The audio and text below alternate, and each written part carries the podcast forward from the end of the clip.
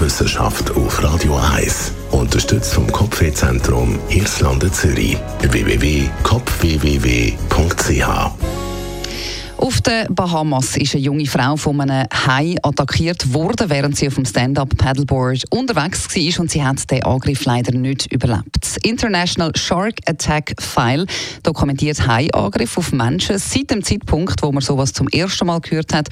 Und Statistiken zeigen, Hai-Angriffe passieren selten und meistens sind die dabei nicht provoziert worden. Seit 1958 dokumentieren sie weltweit Hai-Angriffe auf Menschen. Menschen.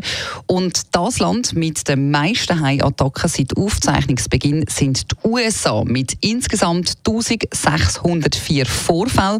Und auf Platz 1 der Ort dort ist die Atlantikküste von Florida. Hinter den USA auf Platz 2 der meisten Haiangriffen liegt Australien, aber mit einem sehr grossen Abstand. Dort sind es nämlich nur 700 Angriffe gewesen. Nachher kommt Südafrika. Dort hat es, seit man diese Attacken durch Hai zählt, Welt 260 Vorfälle gegeben. Im Jahr 2022 sind weltweit 57 Hai-Angriffe dokumentiert worden. Fünf davon haben tödlich geendet. Die Angriffe passieren laut dem International Shark Attack File meistens unprovoziert. Das heißt, dass der Mensch nicht absichtlich mit dem Hai in Kontakt hat wollen kommen. Also es ist nicht passiert beim Tauchen, Schnorcheln oder Fischen. Die meisten Hai-Unfälle sind eben tatsächlich Pech bzw. eine Verwechslung und ein dummer Zufall. Also muss man eigentlich sagen, von den Haien geht grundsätzlich wenig Gefahr aus.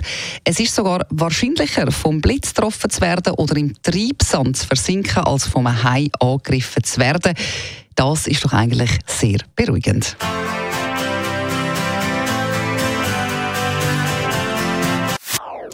Das ist ein Radio 1 Podcast. Mehr Informationen auf radio1.ch.